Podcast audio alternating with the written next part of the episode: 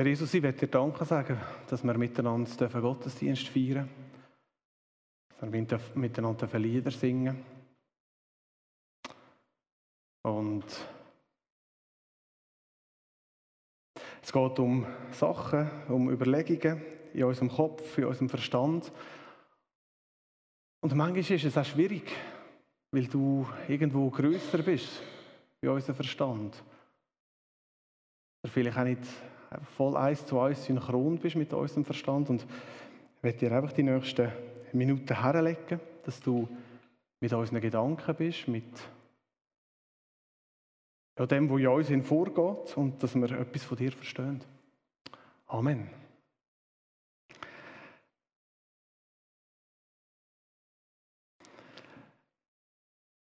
Ein Fußballspieler, ein Physik-Nobelpreisträger, ein Großvater und ein Bub, die sitzen in einem Flugzeug.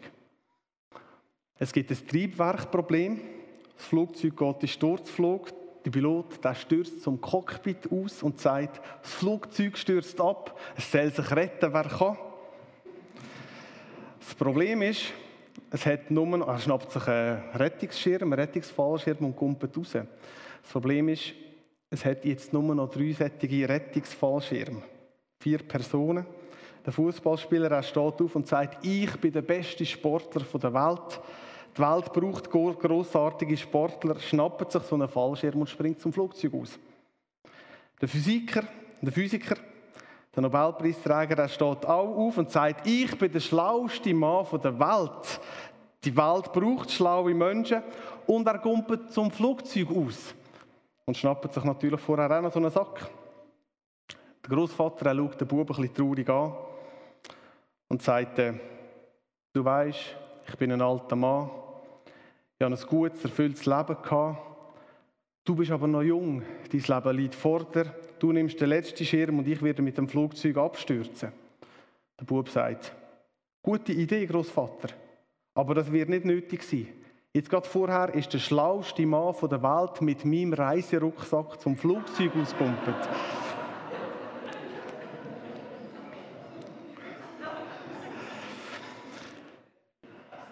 Schlaue Leute oder auch vermeintlich schlaue Leute, das ist das Thema von unserer von dem Gottesdienst von heute. Es ist eine kleine Serie, eine Miniserie. Können schlaue Leute an Gott glauben? Inspiriert durch eine Predigerei aus der Menlo Church. Und heute tauchen wir in den zweiten Teil ein.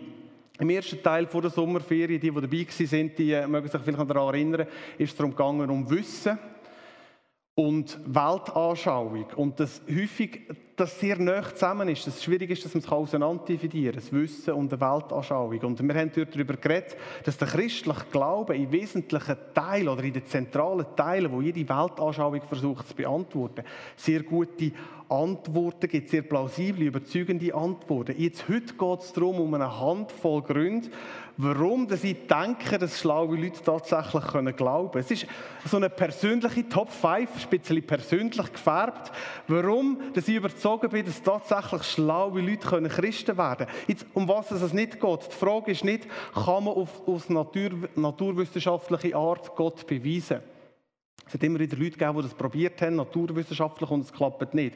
Übrigens auch das Gegenteil. Leute haben versucht zu beweisen, dass es Gott nicht gibt und es funktioniert nicht.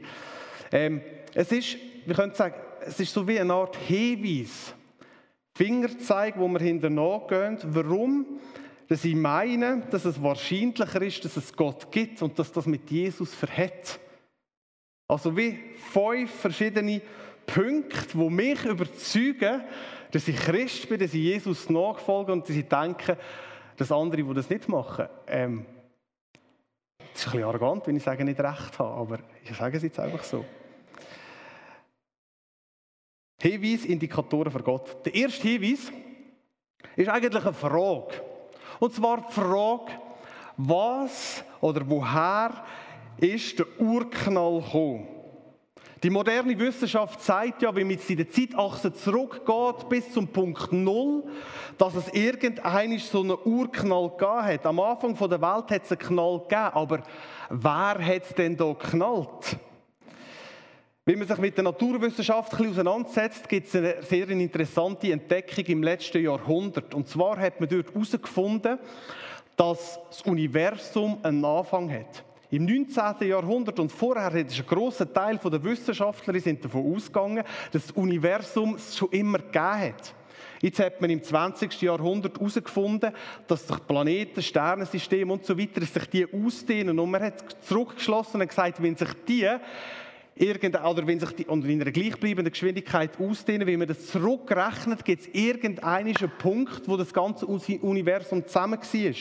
Und moderne Wissenschaftler gehen davon aus und sagen, dass es eine Zeit gegeben hat, wo das Universum kleiner war als ein Atom. Und vorher ist es nicht da gewesen. Und dann plötzlich ist es da gewesen. Aber wie das plötzlich aus nichts etwas geworden ist, da tut man sich mit der Erklärung schwer. Das ist der Grund, warum das so irgend auf etwas wie Gott herdeutet. Eigentlich ist das einfach das Argument. Alles, was einen Anfang hat, das hat irgendwo eine Ursache. Nichts entsteht einfach so auf magische Art, nicht. Der Brokkoli im Garten, der entsteht nicht einfach so magisch. Das Unkraut auch nicht. Man hat zwar manchmal das Gefühl, das Unkraut entsteht ein bisschen magisch, aber das hat auch eine Ursache. Die Stühle da, wo wir drauf sitzen, die sind ja nicht per Zufall einfach hierher gekommen, sondern es hat irgendjemand angestoßen. Die wunderschöne Farbstiftzeichnung im Kinderzimmer an der Wand. Auch die hat irgendwo eine Ursache. Ähm, Experiment. Stell dir mal nichts vor. Einfach mal nichts. Ich weiss, es hat ein paar Eltern von kleinen Kindern. Das ist eine schwierige Vorstellung, nichts vorstellen. Vor allem dann, wenn nichts passiert, wenn plötzlich keine Geräusche mehr um sind von deinem Kind, wenn du nichts mehr hörst, obwohl es vorher noch quietschfidel gespielt hat. Also ich weiß noch, wie es bei mir war. Wenn meine Kinder im, sie haben gespielt und dann plötzlich ist nichts gewesen. Es war leise, es war ruhig. Da sind bei mir die Alarmglocken losgegangen. Dann bin ich häufig so in Gang raus und da gerufen, hey, was machst du? Und hey, was ist die Antwort? Ist immer die gleiche Antwort. Nichts. Ja, ja, aha. Und dann gehst du hinterher und dann siehst du die wunderschöne Kreidezeichnung am Boden oder irgend so etwas. Und das Kind meint wirklich, es kann dir sagen, ich, ich habe nichts gemacht. Es ist aus nichts ist jetzt da die schöne Zeichnung entstanden am Boden. Ich weiß nicht, natürlich funktioniert es nicht. Ich glaube, das ist das, was wir alle zusammen wissen. Das ist unsere Erfahrung, die wir haben. Wenn etwas da ist, es ist nicht nichts vorher, sondern es ist irgendjemand, der das anstößt. Irgendjemand, der wo, wo, wo den Anfang schafft. Jetzt, wieso soll das am Anfang der Welt anders sein? Wenn man nicht an einen Gott glauben will, ist die Tatsache, dass es die Welt überhaupt gibt. Das ist eine unbequeme Mord. Die Existenz der Welt, der Erde, der Planeten deutet so stark darauf her, dass es da irgendjemand gegeben hat, der das angestoßen hat. Irgendetwas, wo das am Anfang angestoßen hat, dass aus nichts etwas geworden ist. Und genau über das schreibt der Paulus vor 2000 Jahren an in Rom. Er schreibt dort, er hat noch in einem anderen Kontext gehabt wie wir. Er hat es noch nicht so kennt mit ähm, mit den Spektralanalysen und Zeug und Sachen. Aber er schreibt da, Gott ist zwar unsichtbar, doch an seinen Werken der Schöpfung haben die Menschen seit jeher seine ewige Macht und göttliche Majestät sehen und erfahren können. Also er sagt da, hey, die Menschen sehen es. An dem, was geschaffen ist, sie haben Fingerabdrücke. Das ist mein erster Grund für den Glauben. Vielleicht ist es nicht der beste für dich, aber ich finde es einen recht interessanten Grund. Der zweite Grund hängt direkt mit dem ersten zusammen. Und das ist jetzt, glaube ich, der persönlichste Grund von all diesen Gründen, die ich habe. Es gibt in meinem Leben ein paar Momente, wo ich die Nähe von Gott ganz stark gespürt habe. Wo ich gemerkt habe, jetzt ist Gott wirklich da. Und ich habe euch das auch schon erzählt. Einer von diesen Punkten ist bei der Geburt von meinem Kind. Weißt, es ist schon sehr bewegend, wenn da das Kind rauskommt und das hat nachher fünf so herzige Fingerli an der Hand. Und das Maul, wo alles annuckelt, wo ihm irgendwie in die Quere kommt. So ein Stimmbändchen, wo irgendwie, also es, macht, also, es ist wie Schreien, aber es ist überhaupt nicht Schreien. Es ist irgendwie, es ist so, es ist so süß. Und ich weiß noch, wenn die Kinder da waren von mir, das war ein Moment, wo ich keinen Zweifel hatte, dass es Gott gibt. Das Wunder vom Leben, wo einfach da ist, aus einem Haufen Zellklumpen irgendwie entstanden. Wahnsinn. Und übrigens ist etwas, was wir als Gemeinde immer wieder feiern, gell? so die Ankunft vom Leben. Wir feiern zwischen nie Segnungen feiern und die Wahrscheinlichkeit ist sehr groß, dass es in der nächsten Zeit wieder so eine Segnung gibt, wo wir Kind für Kind auch beten. Ähm, jetzt, wenn wir über das Wunder vom Leben nachstudieren und vor allem so über Kindersegnungen, wenn wir Kinder so im Mittelpunkt stellen und für die beten, haben wir überlegt, was würde eigentlich ein Atheist machen, jemand, der nicht an Gott glaubt? Ich habe nicht ein Ritual gefunden oder so eine Zeremonie von jemandem, der nicht an Gott glaubt. Das gibt es, glaube ich, nicht meines Wissens. Ihr könnt mich belehren, aber ich habe nichts gefunden. Warum gibt es das eigentlich nicht? Vermutlich ist es einfach irgendwie schwierig, wenn man das sagen. Wenn du in einem Zirkel oder in der Familie ein Kind hast, was willst du sagen? Willst du sagen, hey, du kleines Baby, du kleiner Klumpen von Kohlenstoff, du bist eine Ansammlung von ein paar Moleküle auf einem unbedeutenden Fleck von der Erde, wo um einen unbedeutenden Stern kreist, wo gleich selber ausbrennt und dann wird alles Leben wird vernichtet sein. Aber bevor das passiert, wirst du sowieso schon lange verrottet und zerfallen sein.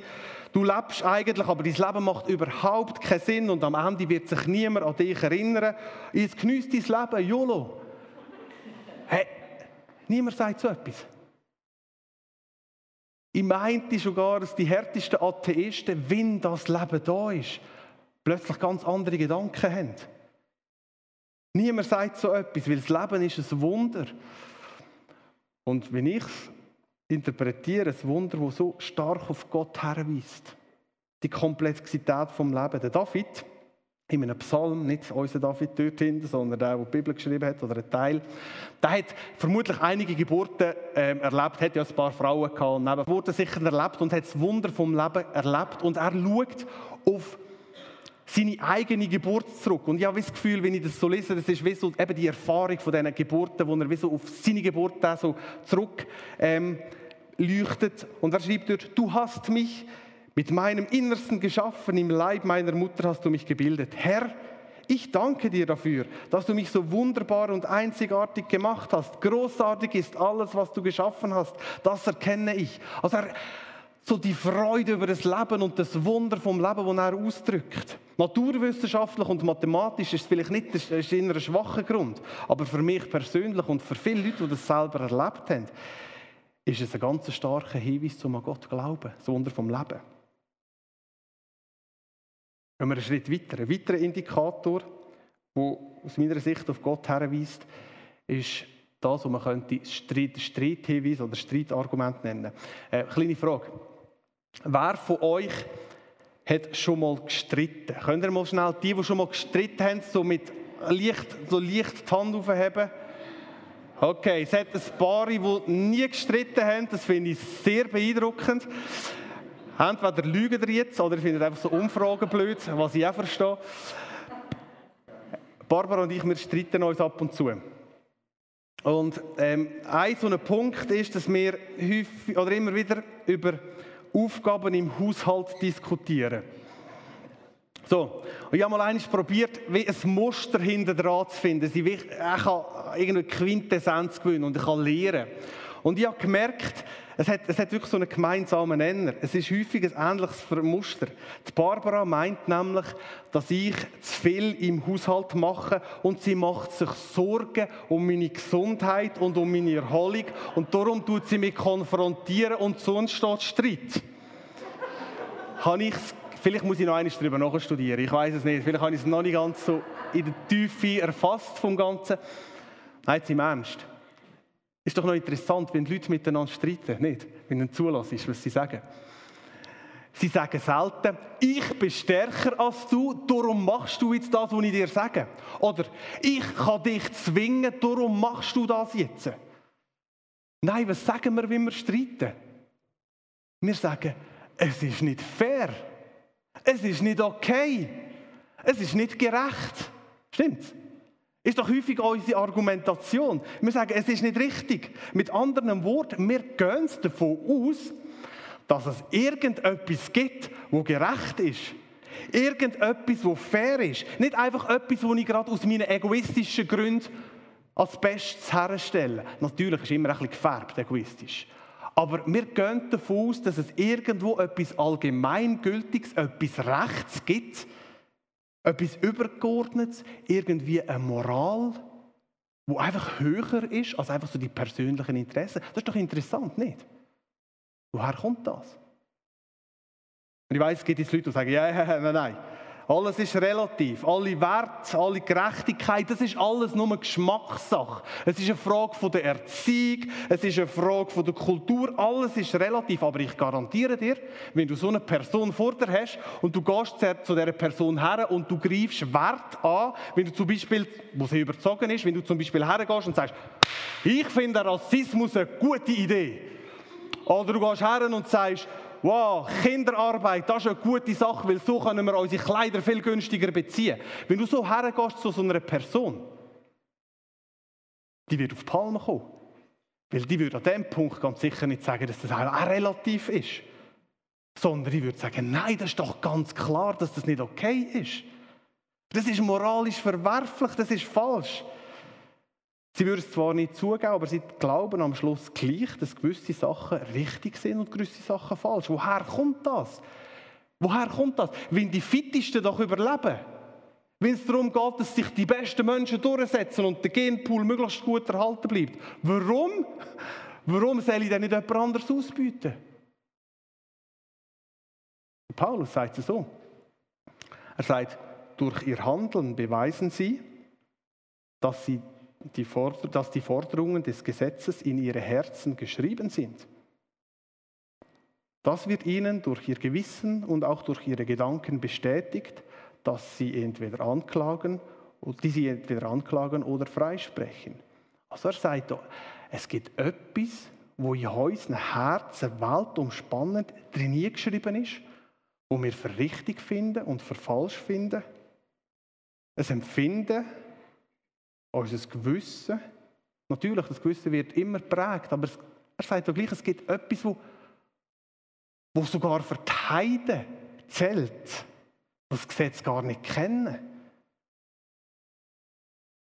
Dass wir wissen, über unseren Egoismus, dass es ein Recht und ein Unrecht gibt, ist für sehr viele Menschen ein ganz starker Hinweis an Gott zu glauben.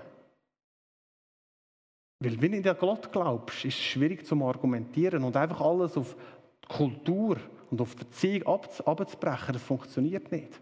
Das ist der dritte Hinweis. Jetzt haben wir ein paar Hinweise, oder drei Hinweise gehört, wo es eigentlich um Gott geht, um einen Anstoßer, der, der das Leben geschaffen hat, der, der auch etwas Weltumspannendes an einer moralischen Grundhaltung in die Welt hineingegeben hat. Und jetzt gehen wir noch einen Schritt weiter. Das, das zeigt ja wieder auf her, ja, dass es irgendwo vielleicht Gott gibt, irgendwo eine Intelligenz, irgendwo jemand, der über dem Ganzen thront. Warum ist der, warum ist der, der christliche Gott? Warum Jesus? So, das ist ein tiefe Wort, wo wir damit leben, dass wir alle zusammen eines Tages werden sterben. Du stirbst, ich sterbe, wir alle sterben irgendwann. Gut, das ist jetzt nicht das, wieso du in den Gottesdienst müssen ist mir schon klar. Ähm, und die Worte, die haben wir irgendwo. Geschichte. Ein Pastor hat mir erzählt, und das ist wirklich eine wahre Geschichte, dass er mit einem Bestatter ab und zu unterwegs war. Und sie sind dann manchmal für Beerdigungen, also der Pastor und der Bestatter, in ländliche Regionen gefahren.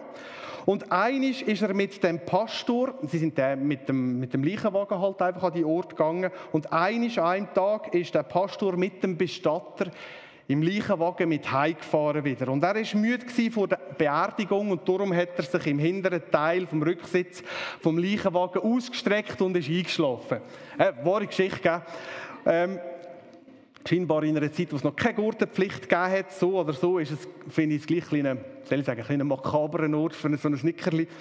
Und währenddem dass er geschlafen ist, ist der Bestatter zu einer Tankstelle hergefahren weil er ähm, hat einfach noch tanken und der Tankwart hat den Stöpsel reingestopft und in dem Moment, wo das Benzin reingeflossen ist, ist der Pastor hinten im Auto aufgewacht. Ja, ihr könnt sich schon ausrechnen.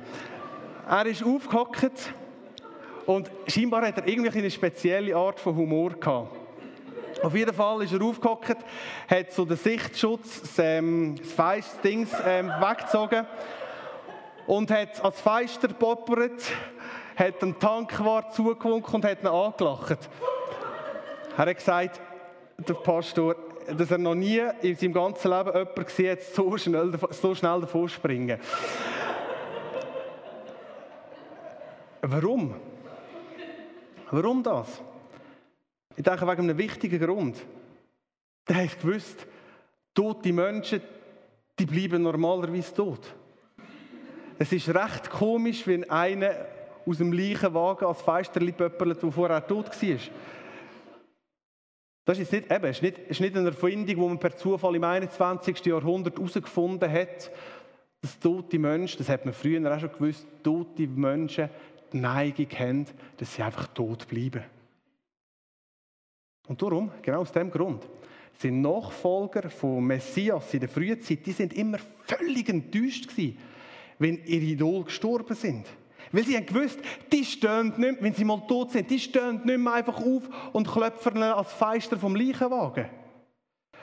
Zur Zeit von Jesus hat es in Israel ganz viele so messianische Bewegungen gegeben, wo Personen aufgestanden sind und gesagt haben, ich bin der Messias. Und viele Leute haben das geglaubt, haben gedacht, okay, das stimmt, und sind dem nachgefolgt. Und in ganz vielen Fällen, in den meisten Fällen sind die angeblichen Messias sind von den Römern hingerichtet worden. Und das ist immer gleichzeitig als Ende von diesen Bewegungen. Weil die Nachfolger, die haben gewusst, jetzt ist unser Messias tot, jetzt ist fertig, jetzt ist keine Chance mehr. Der kommt nicht mehr. Jetzt Frage. Wie erklärst du dir, dass Kille im ersten Jahrhundert so verrückt explodiert ist? Ich meine, am Anfang hat es bei den Jüngern genau gleich ausgesehen mit Jesus. Die Nachfolger, die sind völlig frustriert gewesen. Die sind, weil sie haben das kennt. Sie haben das gewusst. Der Messias ist gestorben. Jetzt kommt wieder ein neuer. Und die sind aber, die sind völlig am Boden zerstört gewesen. Und gleich praktisch über Nacht ist die Kille explodiert. Wie kann man das erklären? Das sind monotheistische Juden die haben an einen Gott geglaubt und jetzt plötzlich verföhnt die an, einen Mensch als Gott zu verehren. Wie kann man sich das erklären? Und wie hat das Christentum ohne Geld, ohne Macht und ohne Einfluss innerhalb von kürzester Zeit ist das so aufblüht, dass es am Schluss sogar das Römische Reich überholt hat. Wie ist das passiert? Und übrigens, die Nachfolger von dem Jesus, die haben häufig mit dem Leben dafür gezahlt, für die Behauptung, dass sie gesagt haben, der Jesus, der hat im Fall als Feisterli pöpperlet. Der lebt noch. Der französische Denker und Philosoph, ich finde, der bringt es so schön auf den Punkt, der Blaise Pascal, der schreibt, ich neige dazu, den Zeugen zu glauben, denen man die Kehle durchschneidet. Menschen sterben nicht einfach für etwas, wo sie wissen, dass es erlogen ist. Die, wissen, die sterben nicht einfach für etwas, was sie selber erfunden haben. Sie versuchen vielleicht Profit aus einer Lüge zu nehmen. Auf jeden Fall. Aber sterben, das Leben opfern für etwas, was sie wissen, ist verkehrt. Die Explosion der früheren Kille ist ein ganz starker Grund zum Glauben. Vielleicht nicht der beste, vielleicht kommt der beste jetzt noch. Der letzte Punkt ist nicht ein logischer Punkt, sondern es ist eine Person. Ich glaube, man könnte, man es so sagen. Die zentrale Person vom christlichen Glauben, Jesus, der taucht noch heute immer wieder auf. An Ort, wo man es erwartet, aber manchmal auch an Ort, wo wir es nicht erwarten. Vor der Sommerferien habe ich mit einer jugendlichen Person geschwätzt. Und wie soll ich sagen? Das ist nicht einfach so Christ und überzogen von allem, wo, wo vielleicht jetzt mehr glauben oder ein Teil von uns glauben. Recht skeptisch. Und ist zu mir gekommen und gesagt: Raffi, du glaubst nicht, was passiert ist. Vor zweieinhalb Wochen, nein, ist nicht, vor ein paar Wochen, hat er mir gesagt, vor ein paar Wochen hatte ich zweieinhalb Minuspunkte in der Schule. Und die, die so in eine Schule gehen, Gimmi oder so, die wissen, zweieinhalb Minuspunkte am, ganz nah am Schluss der Saison ist schlecht. Sehr schlecht. Und er hat gesagt, ich habe das Messer am Hals gehabt, weil ich nicht provisorisch werden Und da habe ich gedacht, ich versuche es mal mit Betten. Und Raffi ist da durchgestanden. Raffi, ob du es glaubst oder nicht, jetzt stehe ich da und ich habe, ich weiß nicht mehr, einen Pluspunkt oder eineinhalb Pluspunkt. Es funktioniert recht gut. Ja, wenn ich solche Geschichten höre, bin ich immer so, äh, ist immer so ein bisschen ambivalent. Auf die einen Seite freue ich mich mega drauf, oder drüber und ich habe gesagt, hey, freue mich mega für das. Vielleicht könnte es sein, wenn es das nächste Mal so bett ist, dass es dann nicht funktioniert, weil ich das Gefühl habe, ein Betten ist nicht einfach, dass ich Gott manipulieren kann, dass er das macht, was ich will. Aber gleich, für die Person ist das ein starkes Erlebnis mit Jesus. Dass der Jesus scheinbar, und das macht er scheinbar, ja, wenn, ich, wenn ich Geschichten höre, macht er immer wieder, dass er solche Gebet plötzlich extrem ernst nimmt. Jesus taucht auf, heute. Vor einem Zeitchen auch ist er auftaucht, wo erinnert sich ein Mann mit einem Ross über einen Platz galoppiert ist. Und dann ist er auftaucht mit einem hellen Licht beim Saulus. Oder bei dem Zöllner, der so einsam war, mit einem zweifelhaften Ruf. Jesus ist auftaucht und ist ihm begegnet. Oder bei dem Mönch, wo mega depressiv war, wo richtig harte Glaubenszweifel hatte, Martin Luther, er ist auftaucht und ist ihm begegnet. Oder ein kleiner, bescheidene Aktivistin mit dem Namen Mutter Teresa. Jesus ist auftaucht, immer wieder, an ganz vielen verschiedenen Orten. Oder ein strenggläubiger Muslimin im Iran. Gerade vor ein paar Tagen gelesen auf, der, auf LiveNet, auf dem christlichen Newsportal. Sie hat zu Gott gebetet und hat ihn angefleht und hat gesagt, Gott, sag's mir, sag mir die Worte. Und dann ist Jesus auftaucht. Zumindest in einem morgendlichen Ritual. Sie hat gesagt, es ist kurz vor dem Morgengrauen es ist dunkel und plötzlich ist ein Licht da und eine Stimme, die gesagt hat, ich bin's und ich habe dann gewusst, das ist Jesus. Das ist eine von unzähligen Berichten von, von Menschen in muslimischen Regionen, die zum Teil nicht einmal können dass es Jesus gibt, wo Jesus in ihrem Leben auftaucht. Ich glaube, es ist einer der stärksten Gründe, von den stärksten Argumenten, dass Jesus heute noch auftaucht. Und der Punkt ist, wir können es nicht machen. Wir können es nicht abverdienen durch irgendwie fromme Leistungen. Manchmal wünschen wir es uns und es dauert und es dauert und, und Jesus erscheint. Manchmal verstehe ich es auch nicht, einfach nicht.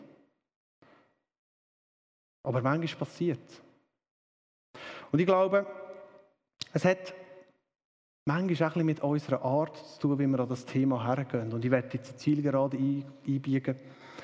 Ähm, wie wir an die Sache hergehen, wenn es darum geht, dass Jesus auftaucht. Ich habe von einem Professor gelesen, der hat über anonyme Alkoholiker geforscht. Und er hat angefangen, diesen Treffen bei den anonymen Alkoholikern dabei zu sein.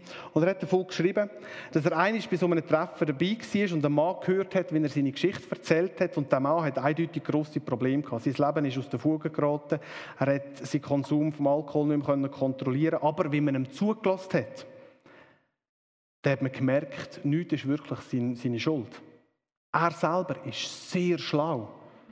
Er hat getrunken, weil er von lauter Dummköpfen umgeben war. Er hat jede Entscheidung, jeden Schritt, den er getroffen hat, das hat er brillant rationalisieren Das Einzige, was er nicht können sagen ich habe ein Problem.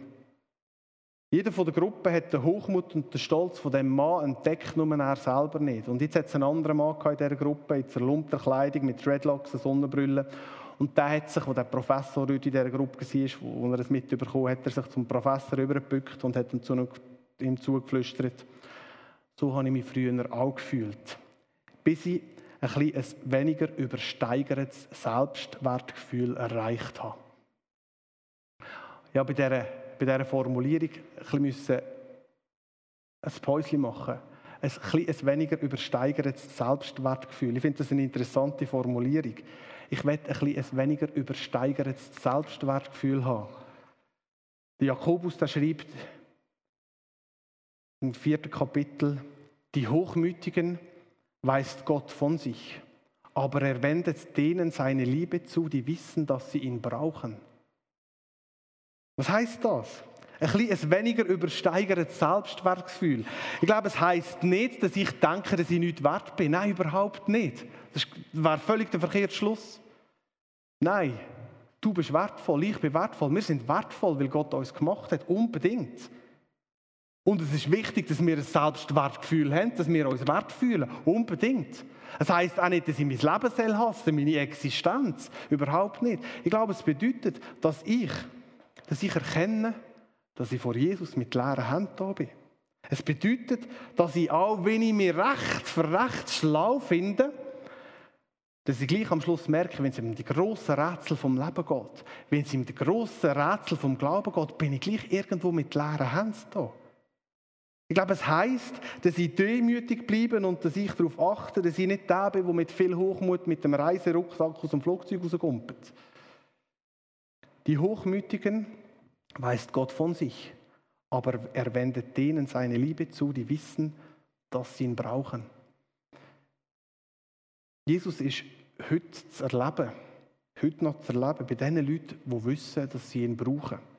Und das ist das Schöne und gleichzeitig das Herausfordernde an dieser Predigt heute. Das Schöne ist,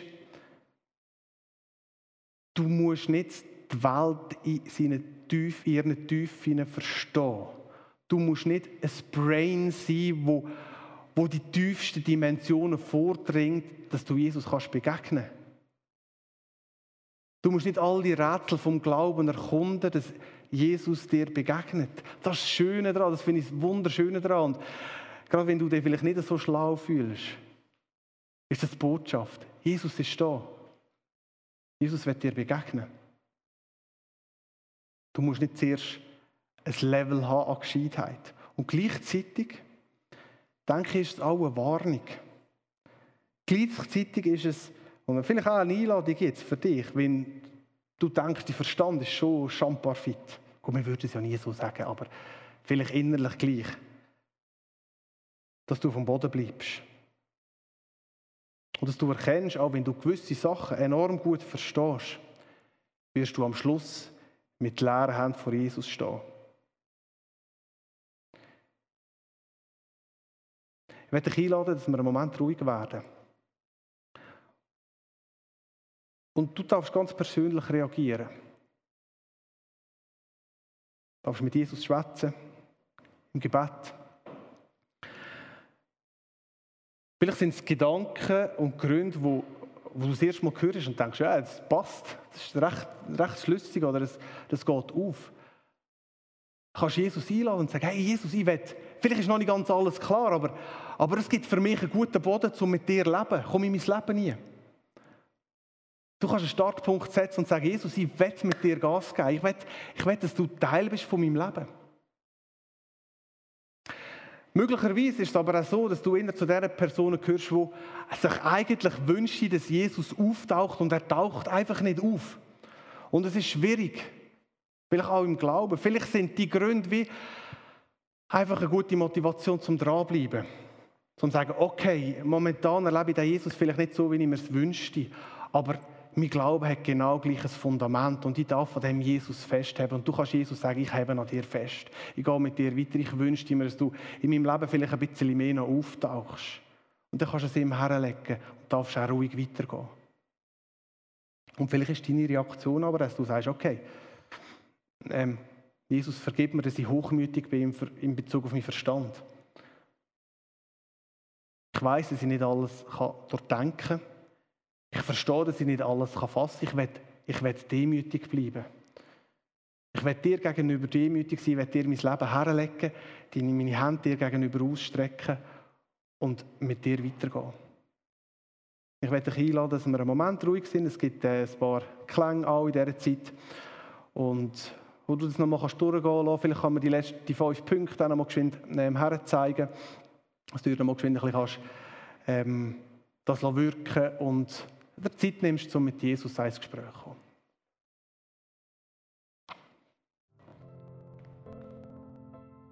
Danke, Jesus, für die Möglichkeit, dass wir unseren Glauben nicht irgendwo mit Luft bauen sondern dass du mega überzeugende Argumente hast. Äh, ist ein kleiner Teil von, von, von, von Gedanken und von, von Worten, die du in der Bibel schenkst, aber auch im Leben, in den Erfahrungen. Und ich werde speziell auch für die Leute beten, die